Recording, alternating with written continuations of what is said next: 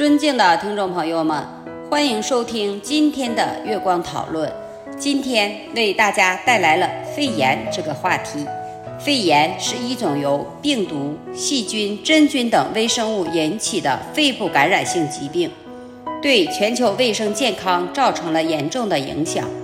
肺炎的来源主要包括动物传播和人际传播。动物传播的病毒，例如禽流感病毒、猪流感病毒等，通过动物与人的接触传播到人类中，引发肺炎。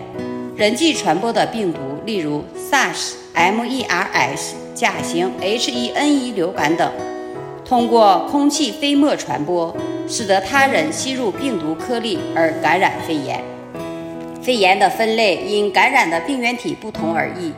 细菌性肺炎是最常见的一种，由细菌引起，如肺炎链球菌和流感嗜血杆菌等；病毒性肺炎由病毒引起，如 SARS、MERS、甲型 H1N1 流感等；真菌性肺炎则由真菌引起，如念珠菌和曲霉菌等；还有少见的肺炎，如。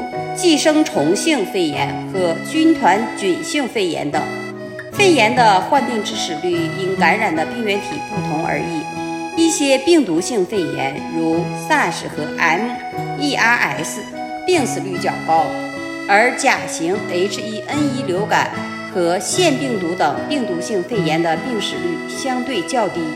然而，任何一种病毒性肺炎都有可能对某些人群造成严重的健康危害，特别是老年人和患有慢性疾病的患者。治疗肺炎的方式因感染的病原体不同而异。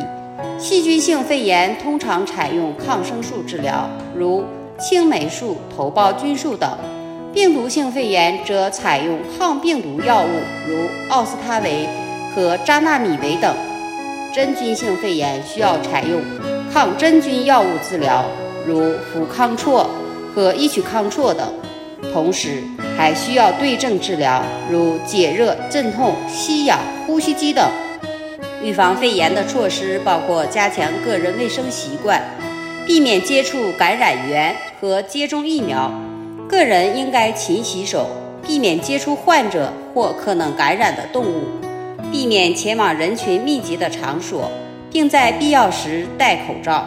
此外，接种肺炎疫苗是预防肺炎的重要措施，特别是对于高风险人群，如老年人、慢性疾病患者和儿童。总之，了解肺炎的来源和分类、患病致死率、治疗方式和预防措施，对于控制肺炎的传播和保护公众健康至关重要。及时发现和治疗肺炎患者，并采取有效的预防措施，是防止肺炎扩散和保护公众健康的关键。这就是我们本期所有内容。大家也可以通过微信公众号搜索“大明圣院”了解其他内容，Apple 播客或小宇宙搜索“荣正法师”。感谢大家的收听，我们下期再见。